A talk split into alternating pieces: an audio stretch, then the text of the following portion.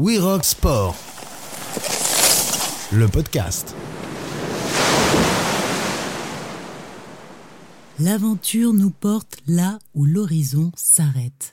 Mer et montagne dessinent dans le ciel une ligne de mire attractive pour tous les aventuriers. L'une, droite et horizontale, se confond dans l'azur céleste, l'autre, sinueuse et verticale, esquisse un chemin vers les cieux. Prendre le large ou partir à la conquête des sommets pour aller voir, pour aller toucher cette frontière entre deux mondes et vivre pleinement poussé par les éléments alpinistes et navigateurs partagent cette curiosité et cette soif d'exploration. Jamais rassasiés, chaque sommet et chaque cap leur ouvre un nouvel horizon pour une nouvelle aventure. Et, du haut d'un sommet, il n'est pas rare d'apercevoir la mer. Pour notre invité, la vie est un challenge permanent et l'horizon, qu'il soit vers le haut ou au lointain, un objectif. Des sommets des Alpes au Big Wall du Yosemite, rien ne l'arrête, même pas l'océan qui les sépare. Julia Vira, guide de haute montagne et navigatrice, grimpe au sommet des bateaux et navigue sur les lignes de crête.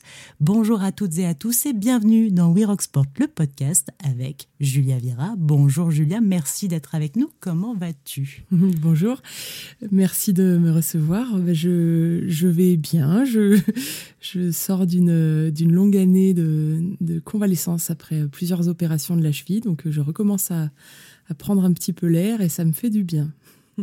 Alors Julia, à l'heure où l'on se parle, tu étais il y a encore quelques jours au sommet d'un mât voilier dans le port de Saint-Malo avant le départ de la route du Rhum.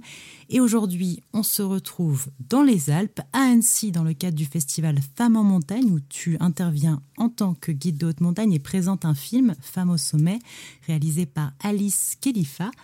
Ma première question, comment on gère ce grand écart entre la mer et la montagne quand on a ces deux passions alors c'est une bonne question et on continue de se la poser. C'est ça, je crois que tous les, les alpinistes et marins euh, qui pratiquent les deux se, continuent de se la poser. On n'a pas une vraie réponse. Euh, ça se passe en faisant beaucoup de kilomètres dans tous les cas et en essayant de, de partager son temps. Pour ma part, euh, c'est surtout des années qui sont plutôt consacrées à la montagne ou plutôt consacrées à la mhm. mer. Mais concrètement, je fais beaucoup les trajets entre les Alpes et l'océan et je passe beaucoup de temps dans ma voiture.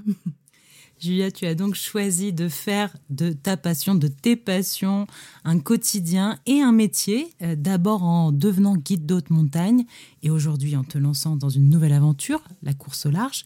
Pourtant, sur le papier, Rien ne te destinait à ces univers, il n'y a pas de guide ni de navigateur dans ta famille. Tu as grandi loin des montagnes et loin des côtes. Qu'est-ce qui t'a donné le goût des hauteurs? Alors, euh, j'avais, il y avait quand même un petit peu de, paysage montagnard mhm. dans, ma famille. Euh, assez lointain, on va dire, mais moi, j'étais pas du tout euh, passionnée, attirée par ça. Mais du coup, ça, ça a peut-être quand même mis quelques petites graines euh, au fond de moi quand j'étais enfant. En tout cas, moi, le, la flamme, elle est, elle est venue après l'adolescence. Euh, début des années à l'université où en fait je me faisais pas du tout plaisir en cours hein, depuis très longtemps j'avais euh, j'avais vraiment pas du tout envie d'avoir un parcours scolaire alors que j'étais plutôt euh, brillante et qu'on me voyait bien faire de grandes études.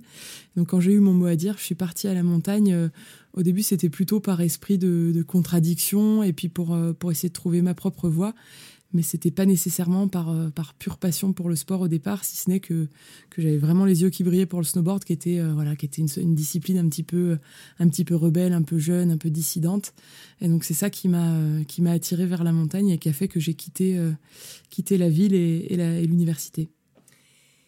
Et de la passion pour le snowboard à un métier, le métier de guide d'haute montagne. Comment est-ce qu'on devient guide? Quel est le cheminement intérieur déjà, mais aussi les étapes pour acquérir la médaille Alors c'est euh, un chemin qui a été un peu long pour moi. Euh, ça se fait, euh, ça se fait, je dirais, au fur et à mesure des rencontres de la vie, un peu par hasard. J'ai pas le profil de quelqu'un qui a qui a lu tous les récits de grands alpinistes toute son enfance en disant quand je serai grande, je serai guide. J'ai pas du tout ce profil-là. Il n'y avait pas de, il y avait pas de plan tout tracé ou d'objectif que j'ai suivi tout du long. Mais par contre, il y a eu des rencontres, il y a eu des il y a eu des voyages, il y a eu des expériences qui m'ont petit à petit emmené vers la haute montagne. Donc d'abord des pistes de, ski où je faisais du snowboard, vers la randonnée pédestre. Donc ça m'a amené à être accompagnatrice en montagne assez rapidement, ce qui était un, métier très pratique pour continuer à habiter à la montagne et, et assouvir ma passion pour le snowboard. Et puis euh, le métier d'accompagnatrice, ça m'a fait euh, réaliser que j'aimais beaucoup être avec euh, avec les gens, accompagner les gens dans mon univers, leur faire découvrir les lieux, les histoires qu'on y trouve, les, aider aussi à dépasser un petit peu leurs réticences, leurs difficultés, leurs appréhensions. Et donc du snowboard à l'accompagnateur, c'était un peu voilà un hasard. Et puis ensuite, en parallèle de mon travail d'accompagnatrice, j'ai découvert la haute montagne et là, ça a été au début beaucoup d'années de, plaisir, de pratique euh, euh, personnelle, quoi, d'une passion vraiment euh, que j'avais besoin d'assouvir pour moi. Et donc un jour, je me suis dit que ben, ce serait bien d'arriver à combiner le plaisir que j'avais à emmener les gens en montagne et celui de faire de, de la haute montagne, de l'alpinisme, qui était une discipline beaucoup plus technique. Donc tout ça, je l'ai fait en résumé, mais ça m'a pris, on va dire presque une quinzaine d'années entre euh, entre la fin de la fac et puis euh, ah. et puis l'entrée à l'école de, de, guide à Chamonix quoi. Donc c'est ça s'est pas fait rapidement et, euh, et, et c'est du temps voilà qui a été nécessaire pour maturer le projet, les envies et puis apprendre à, à me découvrir et découvrir ce qui devenait vraiment très important pour moi pour me réaliser. Et au moment où tu te dis OK, je veux tenter le guide, Qu'est-ce qui se passe après? Il y a cette fameuse liste dont on entend beaucoup parler, ensuite le probatoire et la, formation. Voilà, quelles sont les, grandes étapes de, cette formation? Alors concrètement, euh, c'est à peu près ça, on va dire euh, en règle générale. Donc effectivement, on doit présenter une liste de son expérience en montagne à un niveau euh, très difficile pour avoir le droit de passer les épreuves de l'examen d'entrée en formation de l'école des guides. Euh, dans mon cas, euh, quand l'idée elle a germé, en fait, j'avais déjà une grosse expérience en alpinisme. J'avais beaucoup voyagé, donc j'avais même euh, un gros panel, on va dire, d'expériences sur différents différents massifs. différents types de, de, cailloux, différents types de pratiques. Et donc en fait, j'avais pas le problème de la liste à faire pour mhm. aller pour aller me présenter, mais par contre, j'avais bien un problème de confiance en moi. Donc quand j'ai eu l'idée, elle est restée très longtemps au fond de ma tête et j'ai pas osé en parler. Euh, ça, ça a duré plusieurs années. Et puis, euh, et puis finalement, je me suis inscrite à une formation pour préparer l'examen d'entrée, donc euh, la préparer techniquement pour être sûre d'avoir les épreuves. Et là, les gens m'ont demandé pourquoi je m'inscrivais à cette formation, parce que c'était pas une évidence en fait que j'allais j'allais essayer d'être guide. On se demandait pourquoi je voulais faire une formation qui amène à faire guide. Donc c'était assez marrant ce et là, c'est c'est le début en fait du moment où j'ai commencé à assumer mon envie, donc un mhm. peu aux, yeux des autres. Euh, et, suite à ça, j'ai eu plusieurs années de blessures. Donc, c'est-à-dire que je ne ratais pas l'examen, mais je me blessais stratégiquement avant de le passer. euh, pour euh, voilà être, bah, j'étais obligée d'y retourner l'année d'après. Et donc, ça a été des années qui ont, qui ont été assez difficiles parce qu'il a fallu que j'apprenne à, à croire en moi, à voilà, à poser un petit peu euh, mon esprit autour de, de la confiance, de, mes compétences, de ce que j'allais y chercher, etc. Ça a été euh, du travail euh, plus mental finalement que, mmh. que technique par rapport à la montagne. Et après ces années-là, donc j'ai effectivement eu l'examen d'entrée. Et donc là, on rentre tous pour trois ans et demi, quatre ans de, de formation à l'ENSA. Alors c'est pas une formation qui est en continu, c'est des modules qu'on alterne avec du travail. On attaque à travailler en tant qu'aspirant guide à cette période-là, avec du tutorat, avec euh, avec encore une liste d'expériences en montagne qu'on fait euh, sans client. Donc voilà, c'est tout un, parcours qui dure trois ans et demi, quatre ans. Euh, qui est fait à Chamonix. Et à la fin de ça, on a enfin la fameuse médaille accrochée, le sésame tant mérité. Mais du coup, même les années de formation, ça a été, ça a été un sacré parcours. Quoi. Mmh. C'est c'est techniquement difficile et, mentalement, euh, moralement, ça, voilà, ça fait vivre des grandes choses aussi. L'année où tu reçois ton diplôme, vous étiez six femmes à décrocher ce fameux sésame, du jamais vu dans la profession. Qu'est-ce que ça veut dire, selon toi, sur l'évolution du métier? La montagne est toujours la même, mais les esprits et les aspirations, elles, changent peut-être. Oui, complètement. Euh, je me réjouis hein, de voir que, maintenant, toutes les promotions... Euh, comporte euh, une, deux, trois, quatre femmes, voire six femmes pour euh, l'année où, moi j'ai été diplômée. ça semble peu en comparaison de la cinquantaine d'hommes qui, qui, sont dans, la promotion chaque année, mais pour autant c'est déjà une énorme évolution. Euh, il faut savoir qu'on est un peu plus d'une trentaine de femmes guides en France pour 1800 hommes. Donc ça veut dire que si on fait rentrer chaque année 2, 3, 4 femmes, on est déjà en train d'exploser les records. Donc c'est déjà une très belle chose. Euh, ça correspond effectivement à une ouverture des mentalités. On se rend compte que, que les femmes apportent des choses à la profession euh, euh, qui sont nécessaires, notamment sur la, la, la, vision de la sécurité, la gestion de, euh, des émotions, de, du relationnel avec la clientèle, etc. Euh, sans dire que les femmes font mieux ou moins bien euh, sans comparer précisément tous les mmh. items, c'est de se dire ben on apporte autre chose et la diversité elle est importante pour un métier où on cherche à avoir plus de sécurité et où même si même s'il y a peu d'accidents, chaque accident est déjà un accident de trop. Mmh. Donc de toute manière, voilà, il y a, y a, des améliorations à faire et la profession est globalement entièrement d'accord pour dire que les femmes les femmes apportent ça de bien quoi, de d'ouvrir un petit peu les esprits. Euh, et, puis très concrètement, euh, les, clients adorent les femmes guides. Une fois qu'ils ont compris qu'on avait passé les mêmes, euh, les mêmes examens et qu'on était, que nos preuves n'étaient plus à faire, on a grosso modo une très belle cote de popularité. On est très demandé, on n'a on a pas de problème de travail, ça c'est sûr. oui, c'était ma question parce qu'il y a quand même une majorité d'hommes, tu viens de le dire, et les femmes restent des exceptions. Est-ce que quand on est une femme en montagne, on a besoin toujours de faire ses preuves un peu plus? Que si on était un, homme alors, je dirais pas qu'on a besoin de faire toujours ses preuves, hein, ça, ça se calme avec le temps. Par contre, moi, j'ai vraiment ressenti ça euh, à mon entrée dans le milieu. C'est euh, un peu à tous les niveaux, c'est-à-dire auprès de ses, premiers compagnons de cordée. Il faut d'abord prouver qu'on a le niveau de, prétendre à faire de la haute montagne. Après, euh, en formation, moi, j'ai beaucoup ressenti la, mise à l'épreuve. alors, c'est peut-être c'est peut-être un hasard, mais c'est vrai que moi, sur ma, ma première semaine d'épreuve à l'ENSA, euh, tous les profs qui s'encordaient avec moi euh, tombaient sur la corde, donc euh, volontairement pour voir si je les retenais. Mhm. Je pensais que c'était normal, que c'était une manière de tester tous les tous les stagiaires qui arrivaient, mais en fait, il, semble que mes, mes homologues masculins n'avaient pas la même mise à l'épreuve. Donc donc voilà, c'est des petites choses comme ça. Et puis après, c'est vrai que il, faut qu'il y ait aucun doute sur notre niveau, notre niveau technique. Donc ça, moi, j'ai l'impression qu'on a à le prouver au début. Par contre, ça s'atténue dans le sens où une fois qu'on sait qui on est et que et, surtout une fois qu'on a eu le diplôme, qui est quand même une une valorisation euh, très nette hein, du niveau. En France, on sait qu'un guide de haute montagne a un niveau qui est reconnu, il n'y a pas de doute là-dessus. J'ai l'impression qu'une fois que ça s'est fait, ça se calme très nettement, mm, mm. qu'on devient, on devient un alpiniste et un guide comme un autre, et, euh, et c'est beaucoup plus agréable d'ailleurs. Et je me souviens d'une phrase d'une guide que tu connais peut-être, Ulrika Asp, qui est suédoise d'origine et maintenant installée à Chamonix. Justement sur cette question de la place des femmes guides, je me souviens, elle m'avait dit, heureusement, nous n'avons pas à être des hommes. Dans le sens que quand on est femme, on n'a peut-être pas à prouver qu'on est le plus fort, qu'on est le plus courageux, qu'on est le plus robuste. Quel est ton avis sur cette vision? Est-ce qu'il y a là quelque chose à changer aussi dans l'approche de la montagne? C'est ce que tu disais, les femmes apportent quelque chose d'autre et un message à faire passer qu'il n'y a pas besoin d'être un héros pour aller en montagne. Ouais, c'est un, un, vaste sujet. J'ai pas de réponse toute faite. Après, euh, après, je suis tout à fait d'accord avec ce qu'elle dit, c'est-à-dire que je pense que les, premières femmes, les pionnières dans le métier, quand elles arrivaient à l'école euh, en formation, ça devait être euh, particulièrement difficile parce que finalement, elles étaient tellement isolées, tellement exceptionnelles qu'elles n'avaient pas vraiment d'autre choix que de que de, de, faire comme tout le monde, quoi. Donc d'être mmh. euh, d'être un alpiniste comme un autre et de se, de se, camoufler un petit peu. Alors que moi, la chance que j'ai eue, c'est justement comme on était six dans notre promotion, on a pu être un peu plus nous-mêmes et, et être accepté en tant que tel, presque comme une curiosité en se disant tiens non, mmh. qu'est-ce que qu'est-ce que c'est que ce petit groupe de, de futurs guides Comment ça se fait qu'elles se comportent comme ça. Donc moi, j'estime avoir eu cette chance-là de pouvoir être peut-être un peu plus moi-même. Et en tout cas, euh, maintenant, euh, encore plus maintenant que je suis, euh, je suis dans la profession et que j'ai plus mes preuves à faire, je trouve que effectivement, il y a de la place pour tout un tas d'autres choses que la vision très traditionnelle du, guide et de l'alpiniste rude comme on l'imagine.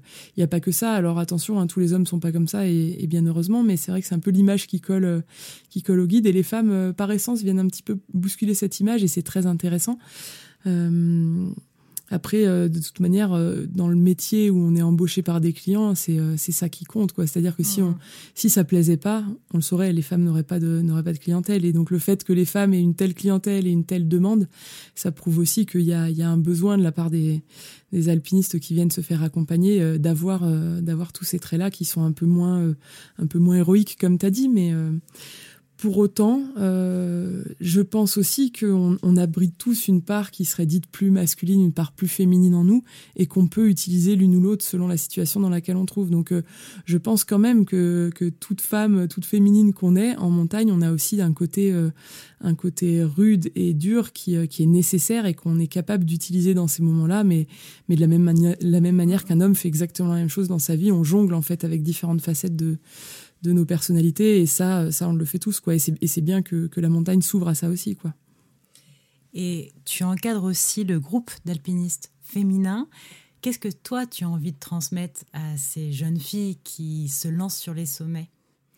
Alors le, voilà le groupe d'alpinisme féminin, c'est un groupe euh, euh, qui, qui, existe depuis une dizaine d'années. Et donc, les femmes sont sélectionnées pour deux ans pour un cursus de, de formation. Donc, ça veut dire qu'il y a une continuité et ça veut dire que c'est pas de l'encadrement comme, euh, comme un client qui va juste faire une course en montagne euh, et, puis, puis repartir dans sa vie. Là, c'est vraiment un suivi un peu long où il y a, on peut se permettre de faire évoluer la, la pratique et la mentalité à petit feu. Et donc, moi, le, ce que je fais beaucoup avec les filles, c'est c'est de leur apprendre à accepter qu'elles sont, qu'elles sont ce qu'elles sont. C'est-à-dire, justement, de pas essayer de se transformer euh, en un rock euh, indestructible pour mm. être alpiniste. En fait, il n'y a pas besoin de ça. Il y a juste besoin de savoir comment on fonctionne et de l'adapter à un environnement qui est exigeant et qui est difficile. Mais pour moi, ça ne veut pas dire qu'on n'a pas le droit d'avoir peur, qu'on n'a pas le droit d'être fatigué, qu'on n'a pas le droit euh, à toutes ces choses-là qui sont souvent un peu décriées. Euh, alors que, que, moi personnellement j'apprends à faire avec à titre perso et donc euh, donc je, je leur prouve un peu par l'exemple et puis euh, et puis en prenant le temps que c'est possible aussi d'exister avec avec toutes ces émotions là et, et sans les combattre. oui parce que c'est ce que je voulais dire quand je disais on n'a pas obligation d'être un héros, mm. c'est-à-dire qu'on peut être un héros, mais qui vient avec ses sentiments, avec ses, ses peurs aussi, et, et pas juste une boule de muscles. En tout cas, Julia, si tu n'as pas, toi, euh, le sentiment d'avoir à prouver aujourd'hui que tu as ta place en montagne, tu es une belle démonstration de courage, de persévérance et de performance. En 2018, tu pars à l'assaut en solitaire d'El Capitan, une voie mythique dans le Yosemite en Californie, un mur de granit de 900 mètres de haut. Tu y passeras 11 jours, je crois, seul avec des kilos et des kilos de matériel. Pourquoi on se lance dans une telle aventure et comment? Alors, euh, c'était pas prémédité depuis très longtemps. Enfin, disons, j'ai pas rêvé toute ma vie de faire du solitaire. Au contraire, je, je comprenais pas trop le principe.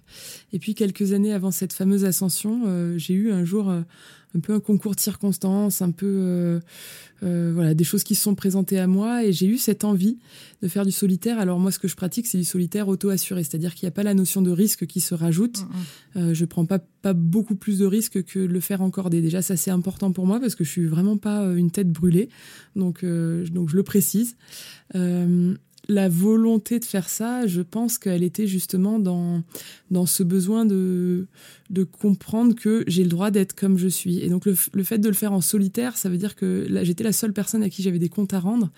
Et en l'occurrence, le compte euh, que j'avais à me rendre, c'était d'arriver en haut. Mais peu importe la méthode, et quand je dis peu importe la méthode, c'est-à-dire que j'avais le droit d'avoir euh, d'avoir peur, d'être désespéré, de, euh, de pleurer, de voilà, toutes ces choses-là, je me les suis autorisées et, et en fait, ça m'a ça m'a pas empêché d'arriver au sommet 11 jours plus tard, comme tu dis. Donc c'était vraiment 11 énormes journées d'affilée avec des nuits à flanc de paroi. Et arrivé là-haut, ben en fait, euh, dans les, les, mois et les années qu'on suivi, j'ai compris que ce que je m'étais offert, c'était au-delà au -delà de la belle ascension et du bel exploit euh, technique que ça représente, c'était surtout, euh, surtout le, le, je m'étais offert le droit d'être moi-même. Donc de pratiquer non pas comme on attend euh, de moi que je pratique, de pas être euh, un alpiniste comme un autre, un grimpeur comme un autre, mais d'être juste Julia qui a envie d'aller au sommet d'une montagne avec ses difficultés et ses forces et de, de, mettre tout ça dans un panier et de trouver ma solution. Et c'est ce qui fait qu'aujourd'hui je peux me permettre d'en parler aux filles que j'encadre ou aux gens aux gens qui, qui, viennent avec moi ou qui me demandent, c'est parce que euh, je me suis prouvé que en fait euh, c'était pas à moi de me déformer pour être euh, comme tout le monde, mais qu'au contraire le, le, le, plus malin était de trouver mes solutions avec ma personnalité. Et voilà, donc c'était c'était en partie ça que je suis allée chercher. Je sais pas si ça a été évident dès le début que j'allais chercher ça, mais maintenant c'est évident que c'est ce que j'y ai trouvé. Mmh. Et puis, euh, et puis voilà, c'était une manière vraiment ouais, de m'affranchir euh, des autres, hein, que ce soit de, de l'entourage, de mes anciens compagnons de cordée, du milieu, etc. C'était euh, une grande liberté pour moi, je pense, de, de faire ça en solitaire. Donc si c'était à refaire, oui, les yeux fermés ou un petit temps de réflexion? Alors, les, yeux ouverts, parce que les yeux fermés, ce serait super dur. Mais oui, évidemment, non, non, bien sûr, euh, euh, c'est pas simple physiquement à faire parce que c'est, euh, ça demande un gros engagement, un gros investissement. Donc, aujourd'hui même, en sortie de rééducation, peut-être pas tout de suite, mais par contre, dans le principe, oui, oui, vraiment, je, je regrette pas et j'espère avoir l'occasion de me, refaire des jolis cadeaux comme ça dans ma vie parce que ça, c'est très structurant, en fait. Ça change, mmh. ça change en partie le, le cours d'une existence, je trouve. Et depuis quelques années, un nouveau défi, la conquête des océans et la course au large. Comment as-tu découvert cet univers et qu'est-ce qui t'a attiré dans le milieu marin quand euh, on arrive des sommets?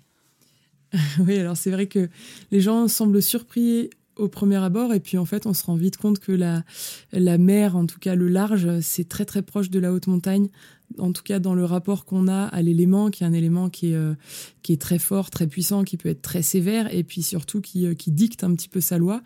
Et donc euh, dans le, le positionnement qu'on a par rapport à ça, où il faut, bah, faut apprendre à faire avec, faut mettre beaucoup de, de technicité, de réflexion, faut être très ingénieux, et à la fois faut aussi une grande résilience, parce que c'est des milieux qui sont, qui sont épuisants, des efforts qui sont, qui sont très longs, très éprouvants. Donc tout ça, ça ressemble. Euh, avec aussi une, la, gestion de la sécurité, etc. Mm. La façon dont moi j'y suis arrivée, c'était un petit peu euh, par hasard, enfin une succession de hasards. J'avais eu l'occasion de faire un, voyage bateau grimpe.